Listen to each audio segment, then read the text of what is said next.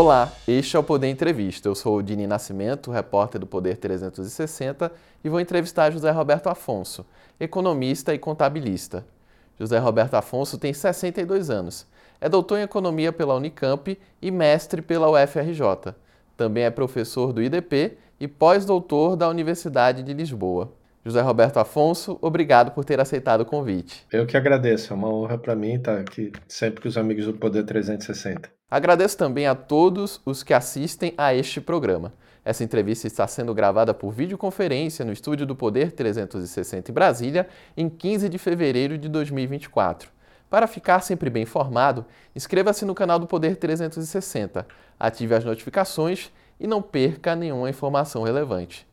Professor, eu começo essa entrevista perguntando sobre os juros sobre capital próprio, que são a forma de remunerar os sócios com parte do lucro obtido. Houve uma corrida das empresas no fim do ano passado para distribuir o JCP entre os acionistas. Isso se deu depois de o governo encaminhar um projeto de lei propondo acabar com a dedução desse mecanismo. Eu gostaria que o senhor comentasse esse assunto. Bom, toda ação há uma reação, né? Não só na física, como também é, na economia política. É, a ameaça de, de vir a reduzir ou extinguir esse mecanismo levou a essa corrida e a gente viu pelo o resultado foi um aumento da até do ponto de vista de receita aumentou a arrecadação no ano passado é, antecipando distribuições especialmente de, de, de lucros anteriores é uma lição interessante para quando se está debatendo reforma tributária, desde a tributação indireta até a tributação direta, acho que é preciso ter consciência de que, sobretudo no capitalismo moderno, com cada vez mais recursos tecnológicos mais sofisticados, inclusive do ponto de vista financeiro e tributário, o contribuinte, na medida do possível, está no seu papel, se antecipa e, e o que se espera é de quem formula e executa a política tributária que venha a, a considerar isso. É, sobre o mérito JCP, né, o juro do capital próprio, é, vale lembrar qual é a origem dele. Né? É um mecanismo que poucos alguns países no mundo, europeus, em geral são países emergentes, adotam, na qual você dá um tratamento, tenta dar um tratamento tributário diferenciado para quem aporta recursos próprios num negócio, no investimento, comparado a tomar crédito. Qual é a diferença? Quando você toma um empréstimo, né, você paga juros. E os juros constituem uma despesa que você deduz para efeito de apurar o lucro e, por conseguinte, quanto mais endividado você estiver, quanto mais juros você pagar, menor é o seu lucro e menor é, é, é seu imposto de renda. Então, é, o JCP foi criado no sentido, em 1995, o Brasil é pioneiro, um dos pioneiros do mundo, buscar uma solução para que o aporte próprio de capital, a capitalização das empresas, não fosse desestimulada diante né, é, é, dessa possibilidade, ou seja, melhor se endividar do que você se capitalizar. E a, o JCP é uma forma que se adota para criar um juros, por isso que é o nome do capital próprio, ou seja, é, sobre o, o, capital que você aporta na empresa, você pode sacar um juros. É, estes juros pagam imposto de renda na fonte, mas ele é menor do que o imposto que é cobrado sobre o, o lucro. Ou seja, o JCP não é um lucro.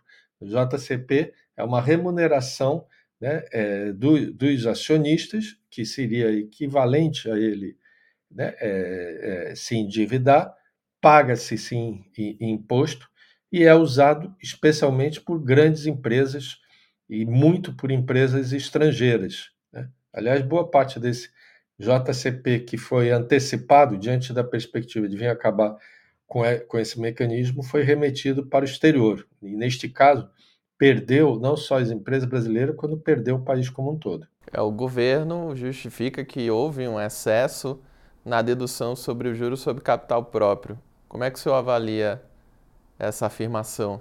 É, chegou a ser aprovada né, uma, na, na lei alguma uma, uma lei, não só sobre esse assunto, fazendo uma correção pontual.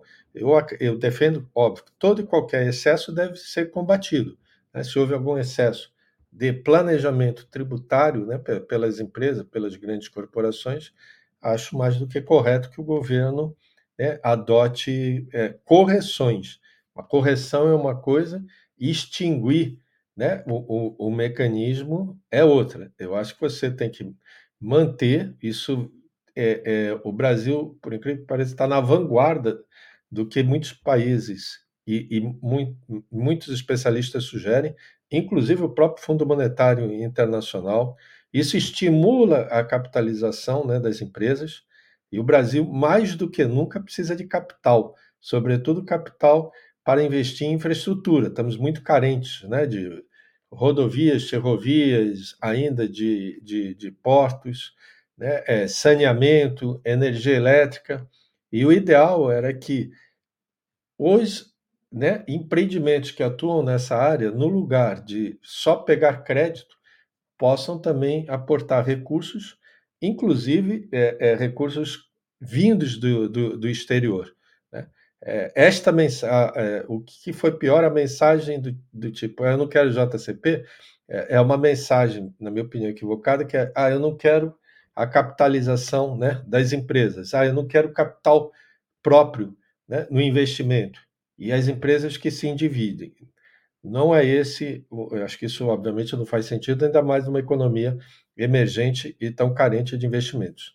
É, se tinha excessos, e se tem excessos, é, que se corrijam, particularmente eu vi que foram feitos ajustes pontuais, e também se na apuração né, do, do, de, deste mecanismo tributário, se, se está havendo é, alguma sonegação, alguma evasão, deve ser combatido neste caso como em qualquer outro caso. Mas é, é muito importante, sobretudo na minha opinião, é, quando está se falando em reforma do imposto de renda, a gente preservar esse mecanismo inovador. Uma última posição, só lembrar a história. Né? E, e o JCP foi criado logo depois do Plano Real. Antes do Plano Real, e você tinha inflação muito elevada, as empresas poder, podiam corrigir o capital, o seu capital pela inflação e deduzir isso na hora de apurar o, o imposto. Né? É, quando você reduziu drasticamente a inflação, você procurou compensar as empresas e evitar esse estímulo ao endividamento delas, criando esse mecanismo que eu acho correto.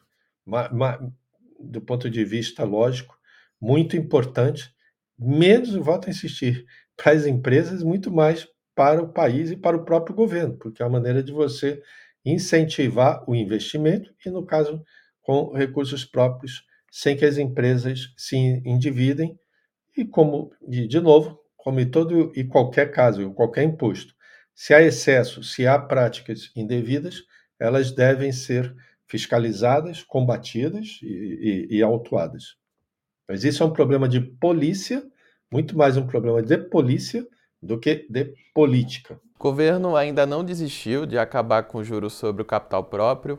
Essa é uma discussão que deve vir na reforma sobre a renda.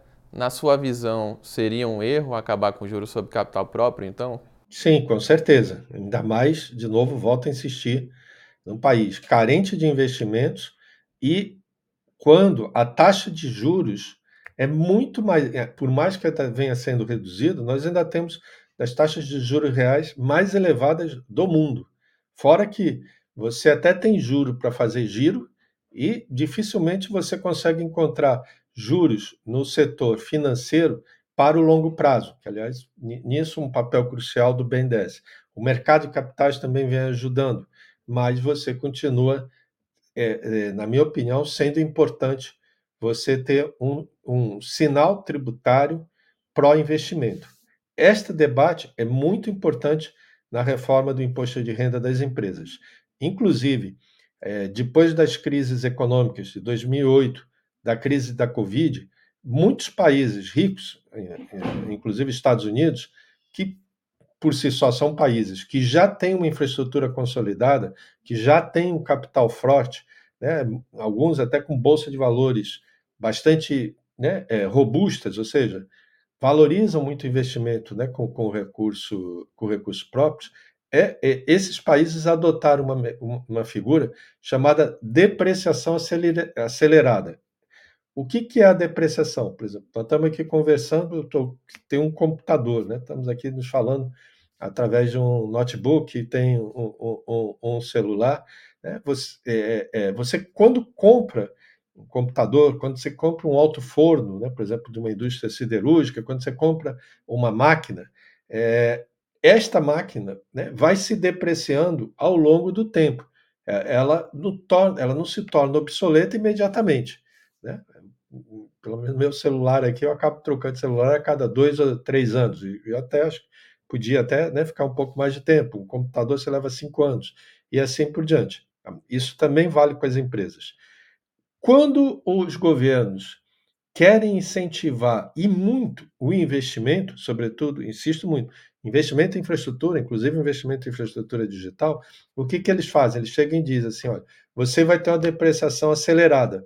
Ou seja, quando você compra, o, o que você pode abater do lucro não é 10%, 10% vamos dizer, ah, isso aqui vai levar 10 anos né, é, para se tornar obsoleto. Então, vamos dizer que fosse 10%. Os governos chegam e dizem: não, você pode abater 20%. Ou no, no auge da Covid, chegou e se disse assim: olha, você pode abater tudo.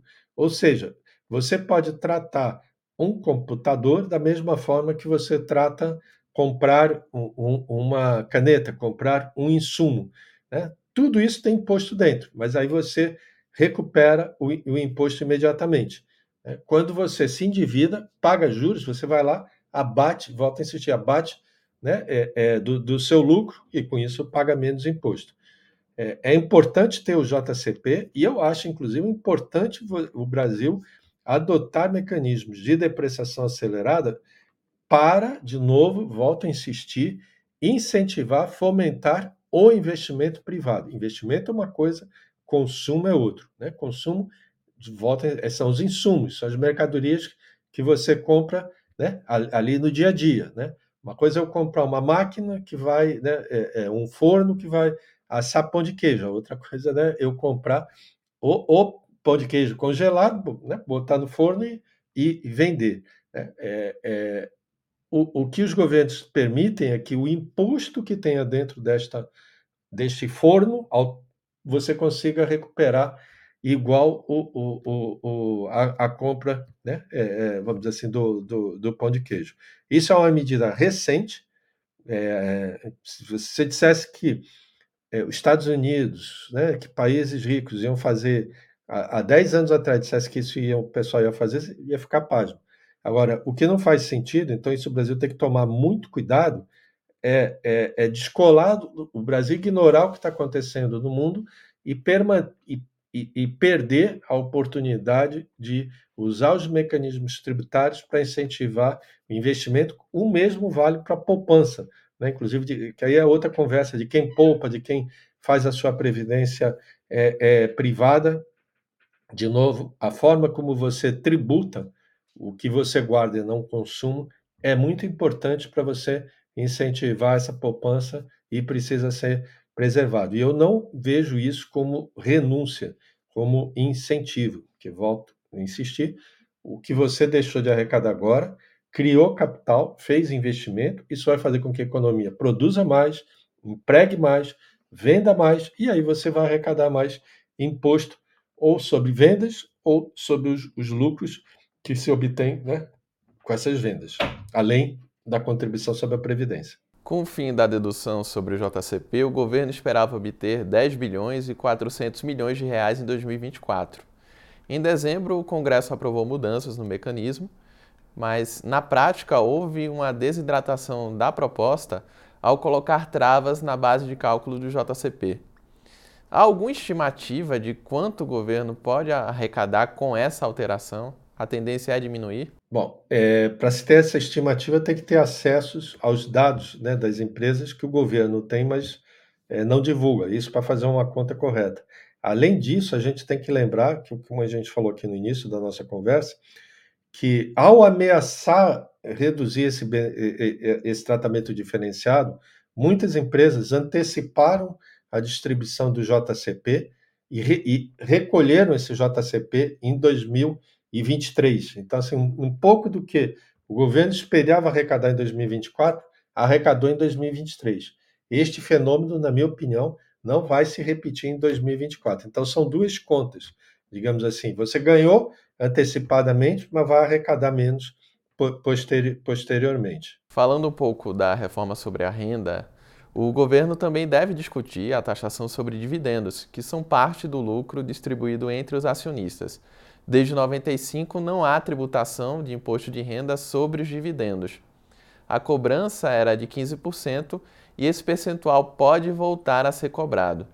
Qual é a sua avaliação a respeito? Antes a cobrança era de 15%, mas o imposto de renda e a contribuição sobre o lucro, que era aplicados sobre o lucro da empresa antes da sua distribuição, não eram, na época, não alcançavam 34%. É, o que a gente precisa ter bem claro é o seguinte: o Brasil segue um modelo, na minha opinião, do imposto de renda, que é muito parecido com o que vale no ICMS, na COFINS e mesmo do que vai ser no futuro CBS e IBS, e do que era a CPMF. Qual é esse modelo? É a ideia, digamos, da substituição tributária. É, eu, eu vou cobrar imposto, no caso aqui, das empresas, vou taxar o lucro quando ele é gerado nas empresas e não vou correr atrás e vou taxá-lo pesadamente, com alíquotas muito maiores do que o resto do mundo adota, e eu não vou correr atrás dos seus acionistas. Por isso que eu dei isenção. Por quê? Porque eu já peguei ali né, é, é, na empresa. Isso que se passa, sobretudo no lucro real, nós estamos falando aqui de algo. O, o, o, lucro, as empresas do lucro real são cerca de 180 mil contribuintes, 180 mil, 180 mil maiores empresas do país, geram mais de 70, cerca de 80% da arrecadação. Isso é igual ao que ocorre hoje com o ICMS ou com a COFINS, por exemplo, sobre combustível. É, no lugar de eu cobrar imposto ou da extração de petróleo lá no meio do mar, ou da, é, é, dos caminhões que saem da refinaria nos redistribuidores ou no posto de combustível né, que, da esquina, o que, que o Brasil faz? É, é, é, o, tradicionalmente, no mundo, né, no mundo que usa IVA, você cobra imposto ao longo da cadeia de produção e comercialização. Ou seja, eu, eu cobro imposto desde quando eu tiro o petróleo do fundo da terra do mar até quando eu vendo a gasolina, né, o, o, o álcool, o diesel no posto de gasolina. Não, o Brasil chega e fala assim: olha, tudo isso aqui tem um detalhe, passa pela refinaria. E nós só. E não tem como vender isso sem passar, no caso, no caso de refinaria, sobretudo refinaria de petróleo, acho que não tem 10 refinarias de petróleo no país. Então eu cobro tudo na refinaria. Cobrar na refinaria, para trás, né, do, ah, não cobrar do petróleo na refinaria é o comum em alguns outros países. Agora, eu cobrar na refinaria não cobrar do posto de gasolina, só o Brasil faz isso. E diga-se de passagem, eu acho que esse é um dos maiores problemas que nós temos hoje na tributação indireta no país. E nós fizemos uma reforma, um esforço de reforma, um esforço político enorme, né, com o IBS e o CBS, e mantivemos o problema da substituição tributária. Não foi extinta a substituição tributária, como também não, não foi garantida a devolução dos créditos que decorrem quando você cobra substituição tributária aplicando um preço, por exemplo, na refinaria maior do que o resto.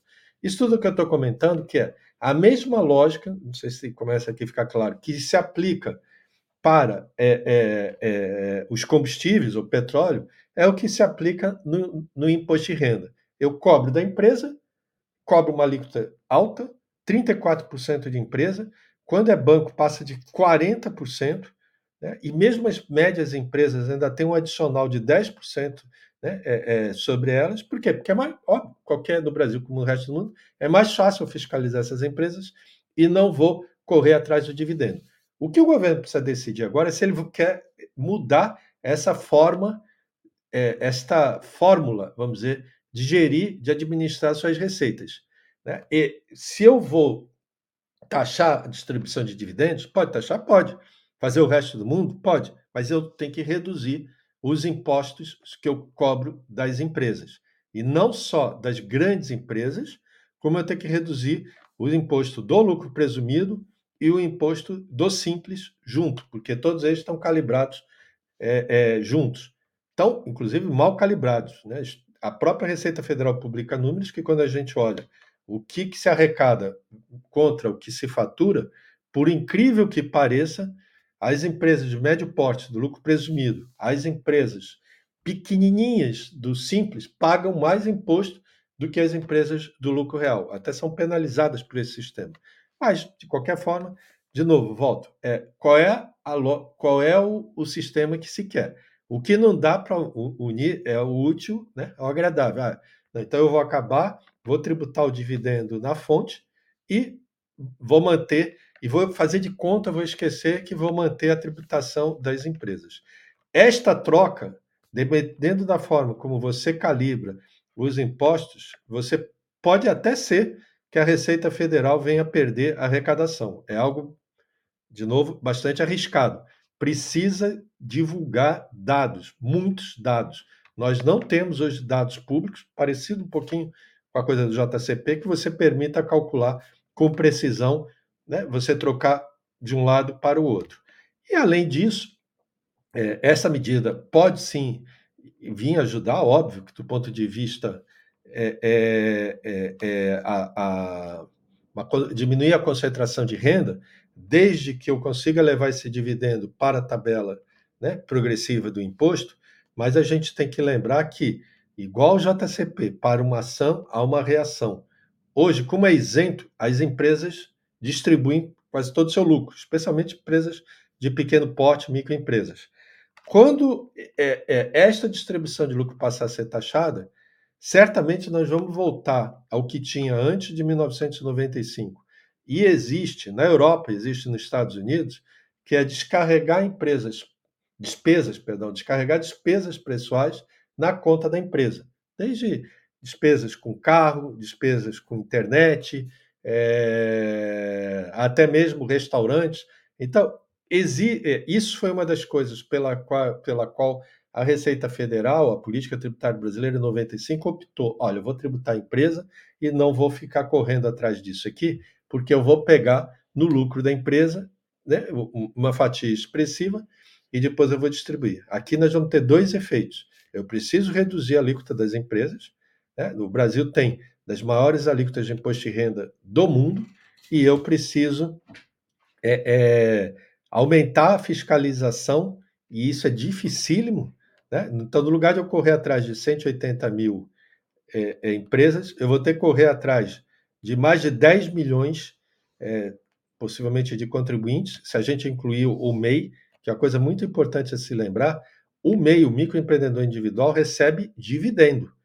Né? É, é, a renda que um, que, que um, micro, que um, um pipoqueiro da esquina que está inscrito do cinema, que está inscrito no MEI, o que ele recebe, a retirada dele, chama-se dividendo, igualzinho à, renda, né, digamos, de, de uma família que é acionista de um dos maiores bancos, é, dos maiores bancos privados ou das maiores empresas privadas do país. Tudo isso é dividendo. Obviamente, nós estamos falando de coisas bastante diferentes. Né? O dividendo do, do, do MEI, na verdade, é renda do trabalho, não é igual ao né, a retirada é, é, ao, ao, dividendo pago a um acionista, a um grande acionista de um banco, que aí sim é uma remuneração de capital. Precisa ter muito dado, precisa ter muita serenidade e muita seriedade quando se toca esse assunto. Desculpa que me estender um pouco mais, até para não se repetir né, o que a gente viu no JCP, que para ação há uma reação, e essa reação pode, inclusive, ser pior para as contas públicas do, do que a situação atual hoje. E só para ficar claro, em linha com o que o senhor falou, antes de distribuir os dividendos, há o recolhimento de impostos sobre essas grandes empresas em relação ao lucro.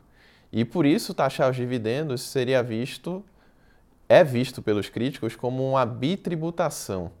É, o senhor também enxerga a questão dessa forma? Para ser sincero, eu não vejo. Eu acho que você pode, você pode inclusive taxar os dois. Pode taxar a empresa e você taxar o acionista da empresa. O que mais me preocupa aí, talvez não por ser jurista e sim por ser economista, é que você o faça de uma forma equilibrada.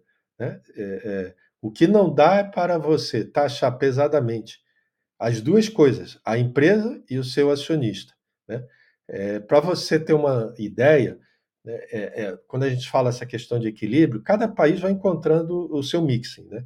Por exemplo, nós, nós debatemos muito no Brasil questão de IBS e, e foi dito que possivelmente este tributo sobre o consumo vai exigir uma alíquota de 27% ou mais, e essa seria uma alíquota, no, na melhor das hipóteses, tão alta quanto a da Hungria, que é o país que aplica uma alíquota, é, é, a maior alíquota hoje aplicada no mundo de IVA é a Hungria, que na verdade ela aplica várias alíquotas, mas a maior alíquota dela é 27%. Quando você chega no imposto de renda das empresas, olha que curiosidade, é, a Hungria é, dos é o país europeu e dos países do mundo que aplica a menor alíquota sobre o lucro das empresas, 9%. Né? Quer dizer, ou seja, o modelo húngaro é vou taxar pesadamente por razões aí, é, inclusive provavelmente tem a ver com uma economia que saiu né, do, do, do a economia do leste europeu, é, é, que era muito estatizada, talvez até você tivesse um lucro baixo, então, a solução da Hungria é 9%, 9%. O Brasil é, no mínimo, 34%. Então, é 9% sobre o lucro das empresas e 27% sobre o valor que essas empresas adicionam. Agora, não dá para o Brasil combinar as duas coisas. Você colocar uma alíquota muito alta sobre consumo, colocar uma, manter a alíquota alta sobre o lucro das empresas e também né, é, é, tributar pesadamente os acionistas né, é, é das empresas, você é, é, pode ter aí, inclusive, um problema duplo. Não só você afastar investidores que poderiam vir aumentar o seu capital, aumentar o investimento, que o país precisa tanto, sobretudo em, em infraestrutura, quanto você pode vir a expulsar brasileiros né, que vão, que podem, do, no exterior, é, ganhar o mesmo e talvez pagando né, é, é, é menos impostos. É, inclusive porque o próprio Brasil tem vários acordos de tributação e o que você tributar no Brasil, o, o, o, o investidor que mora, que é residente em outros países, deduz do que ele paga né, para, para os outros países. Então, isso é um equilíbrio é, é, é, parecido, né? Não sei se ficando um pouco no exemplo aí do pão de queijo, é cozinhar, né? Você tem que encontrar o ponto né, de, do que você coloca ali na panela e tem que fazer com muito cuidado. E para isso tem que ter experiência, tem que ter competência, tem que ter seriedade e serenidade. Né? Acho que quanto mais dados se divulgar e a gente ter um bom debate técnico, aberto, democrático, é o caminho mais relevante para você acabar não, não, não exagerando na dose nem para um lado nem para o outro. O senhor falou agora um pouco sobre a reforma tributária sobre o consumo, o governo vai dar andamento também à reforma sobre a renda, então, na junção das duas, o senhor avalia que há risco de aumentar a carga tributária? Bom, risco sempre há, né? Na verdade, é, é, qualquer mudança que seja uma mudança verdadeira implica no risco de aumentar ou diminuir. Volto a insistir, é questão, é, é, uma coisa é você tentar fazer uma mudança neutra para melhorar a qualidade né, do, do, do, seu sistema. Nessa questão de dividendos, você até buscar algo que tem menos a ver com a arrecadação e, e sim muito mais a ver com justiça fiscal, tentar você ter uma justiça fiscal. Agora, por exemplo, nesta direção, volto a alertar, cuidado para não se confundir que na economia moderna isso não, não, não existia há 20 anos atrás na economia de hoje, especialmente no Brasil, em que você, inclusive, conseguiu de uma forma muito bem sucedida comparado a outras economias latinas é, e emergentes, formalizar muito dos trabalhadores chamados independentes, ou do que era né, o dito trabalhador informal, você trouxe eles para dentro do MEI, você trouxe eles, os que faturam um pouco melhor vão para o simples. É, to, é preciso tomar muito cuidado para você não punir esta formalização. Inclusive porque, se você cobrar excessivamente, o que tende a acontecer é que ele né, volte para a informalidade. Aliás, a gente ainda tem uma, um contingente de trabalhadores informais muito grande, mas menor do que, proporcionalmente menor do que outras economias. Na verdade, são dois processos. Se você exagerar na conta, você coloca os muito ricos para fora do país e coloca os muito pobres para fora da economia formal. né, e para fora do sistema tributário, quando o objetivo tem que ser exatamente o oposto.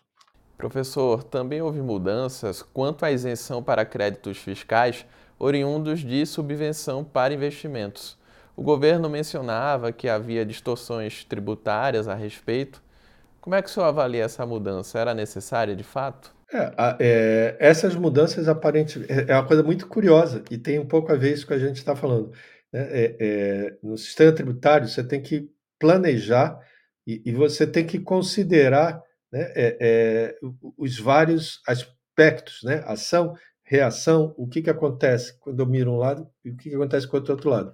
Curiosamente, essa medida, em tese, não tinha nada a ver com a arrecadação federal, nada a ver com imposto de renda tinha a ver com ICMS e medidas contra o fim da guerra fiscal do ICMS. Né? Se aprovou uma lei complementar que era para dizer assim, olha, parou, a, a, a, vamos dizer, né? Parou esse jogo de guerra fiscal, quem, quem tinha, tinha, daqui para frente vamos reduzir aos poucos e manter esse sistema.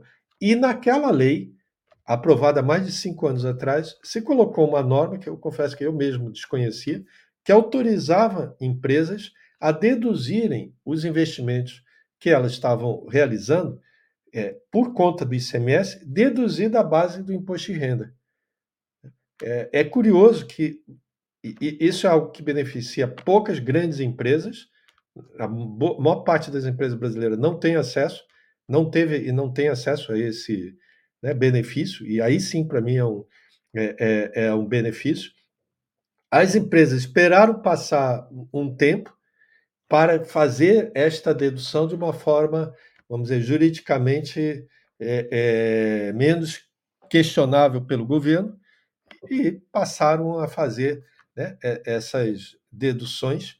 E o, e o governo sofreu ano passado uma perda muito importante de receitas, justamente nos segmentos dominados pelas grandes empresas. Eu desconfio que o, o, as autoridades fazendárias não tinham uma ideia do que estava acontecendo e depois tiveram que correr junto ao, ao parlamento e junto ao judiciário para buscar medidas que estanquem essa sangria.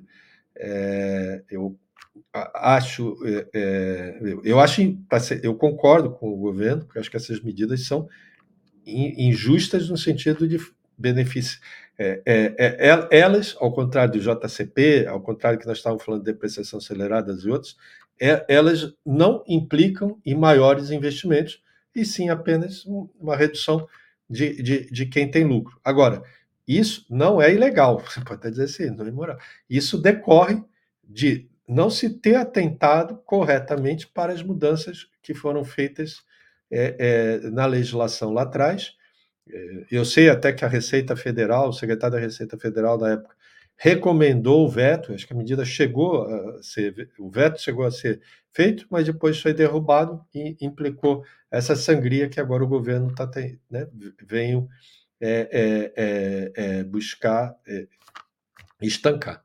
Falando um pouco sobre o novo marco fiscal, ele traz uma série de regras que inclui a previsão de contingenciamento para atingir a meta de resultado primário. O valor real do bloqueio é incerto, a ponto de o governo consultar o TCU sobre o tema. Outras normas também têm causado dúvidas.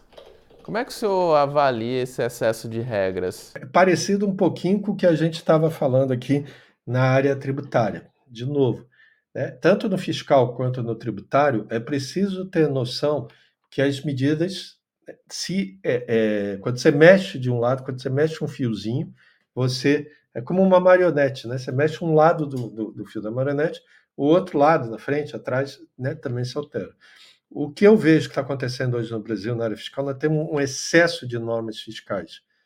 Né? Uma coisa assim, nenhum país no mundo tem tanta matéria fiscal, seja tributária, seja sobre orçamento, seja sobre dívida, inscrita no próprio texto constitucional. É, nós temos mais de uma lei tratando, complementar, que são leis nacionais, tratando desse assunto. A lei de responsabilidade fiscal e agora a lei do regime fiscal sustentável da União.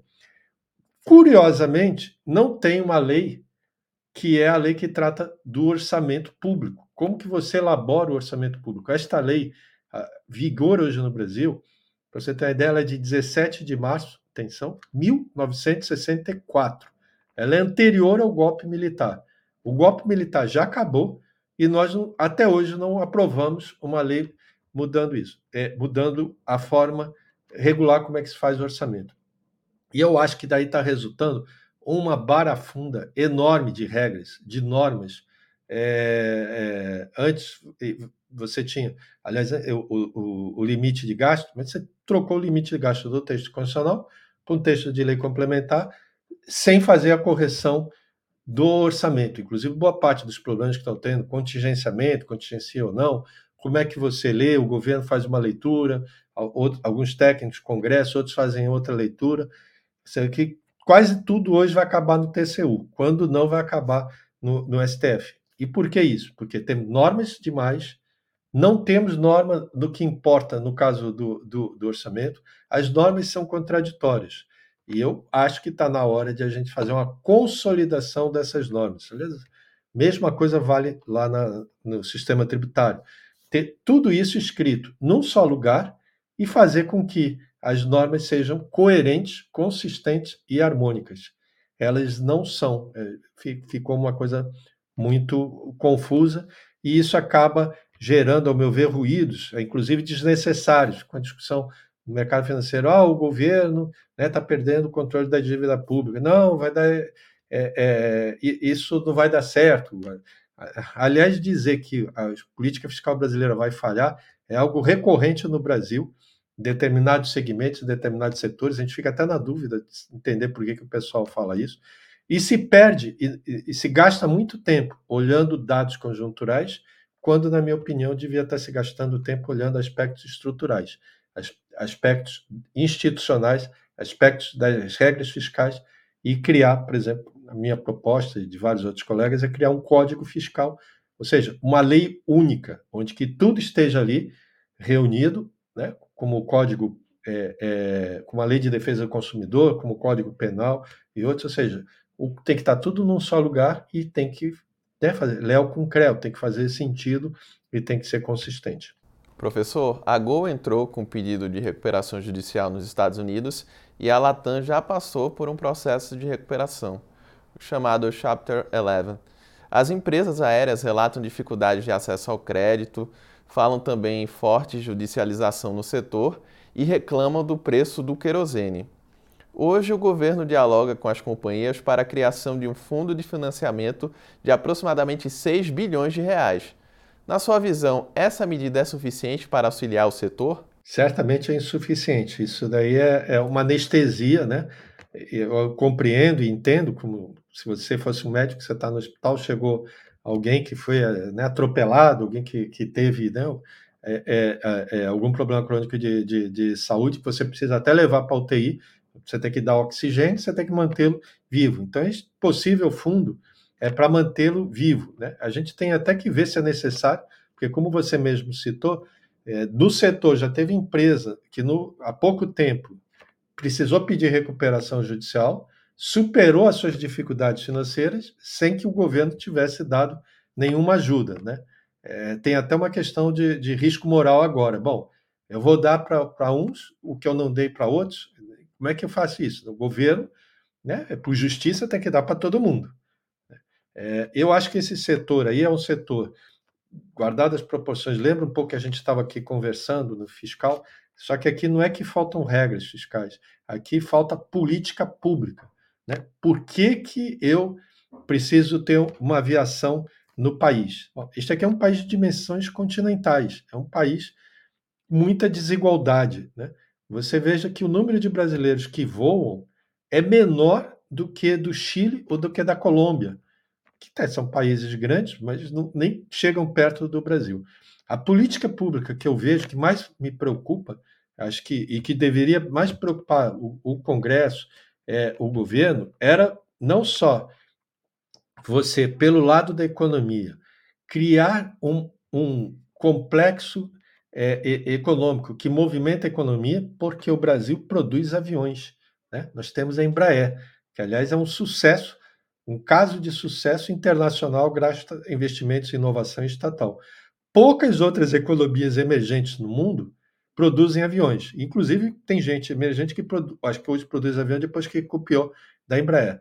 Dizer, é, é, inacreditável que o fato de eu ter, eu conseguir produzir avião, aliás, muitas economias ricas, inclusive, não produzem avião, e eu tenho que aproveitar isso, é, é, é, é tornar isso uma vantagem, e daí cadear dentro do setor, desde a produção né, do avião até mesmo, vamos dizer, a limpeza de um avião depois que ele voa. Isso gera emprego, isso gera renda e isso é muito importante. Agora, para isso, tem que ter uma política pública do lado de economia. E do lado social, para encerrar, é, acho relevante o governo estar preocupado com essa passagem, esse é um problema do mundo inteiro, tem basicamente a ver com a demanda crescendo muito mais rápido que a oferta, tem a ver com combustíveis estarem muito caros porque aumentou o petróleo, né? Aliás, isso aí entra dentro daquele circuito do outro lado econômico. Eu preciso começar a produzir querosene verde. O Brasil tem potencial para é, é, é isso.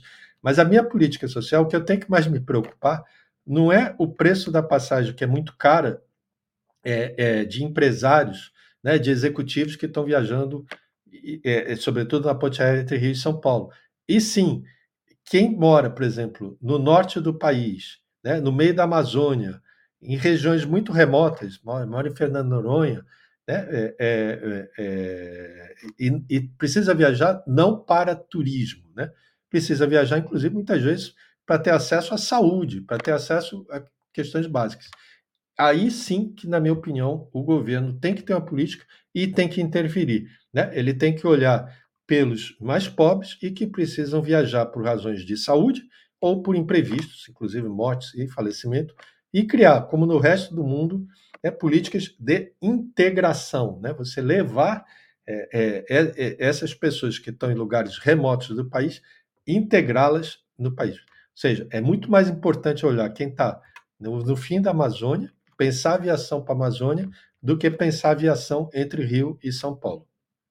Isso o mercado resolve. Né? Eu acho que não precisa de governo. Chega ao final essa edição do Poder Entrevista. Em nome do Jornal Digital Poder 360, eu agradeço ao economista José Roberto Afonso. Muito obrigado aí pela oportunidade e estou bastante confiante aí que debates como esse possam nos levar a fazer mudanças e avançarmos. Agradeço também a todos os que assistiram a este programa.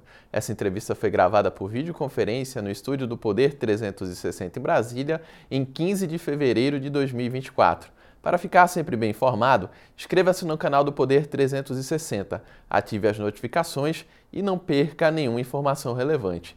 Muito obrigado e até a próxima. Poder Monitor. Acesse agora e ganhe 30 dias grátis.